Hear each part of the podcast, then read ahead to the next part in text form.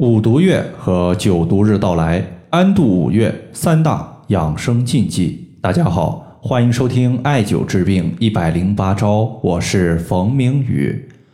今天我看到一位朋友在微信公众号后台留言，他说：“冯明宇老师，为什么古代的人要把五月称为五毒月？这个说法对于现代人还有意义吗？”首先，因为农历的五月，它的第一个节气就是端午节。而古代流传有这样一句话，叫做“端午节天气热，五毒醒不安宁”。那么五毒具体是什么？在不同的地域可能略有差异，但基本上呢，就是蝎子、蜈蚣、蛇、壁虎加蟾蜍。再加上古代它大多数都是木质建筑，如果毒虫遍地走，那么你想一下，正睡觉呢，咔呲，从上面掉下来一只蜈蚣，掉下来一只蛇，那么对于人体的身体健康肯定是不利的。对于我们现代人来说，因为农历五月可以说是整年之中最热、最潮湿、体质最虚的一段时间，并且呢，加上外界的一个天气潮湿、病菌多，所以五毒月养生对于我们同样具有意义。九毒日，它指的就是五月之中的九天，这九天呢，最为伤身、损气、耗精元。那么九毒日是怎么算的呢？它其实就是从端午节当天开始，包括五月初五、初六、初七、十五、十六、十七、二十五、二十六、二十七，加在一起一共是九天，合称为九毒日。那么关于这么毒的一个月份，我们怎么安度呢？在这里呢，推荐三个建议。第一个就是九毒日，我们尽量禁欲，不要有房事生活，因为五月。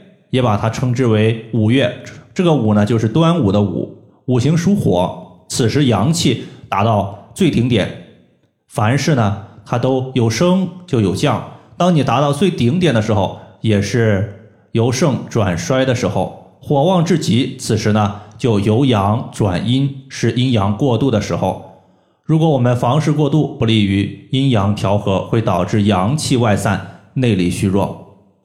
第二点呢就是。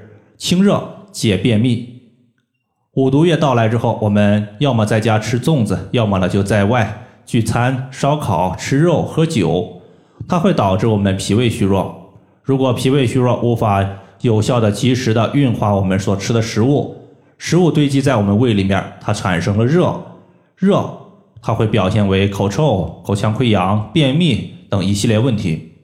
那么在这里呢，我推荐一个穴位，叫做水道穴。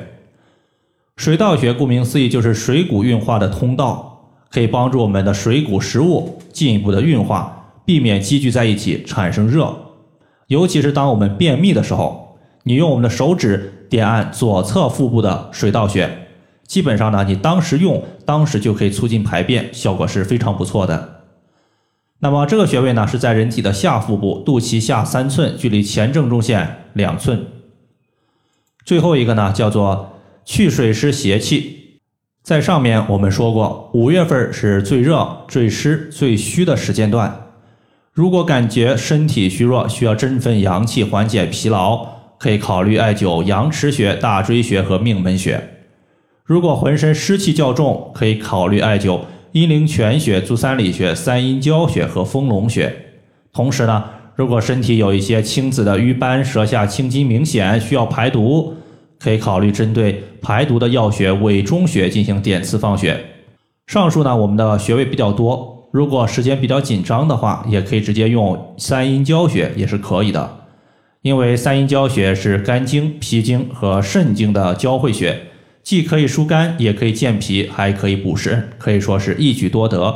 位于我们内踝尖上三寸。以上就是我们今天所要分享的主要内容。如果大家还有所不明白的，可以关注我的公众账号“冯明宇艾灸”，姓冯的冯，名字的名，下雨的雨。感谢大家的收听，我们下期节目再见。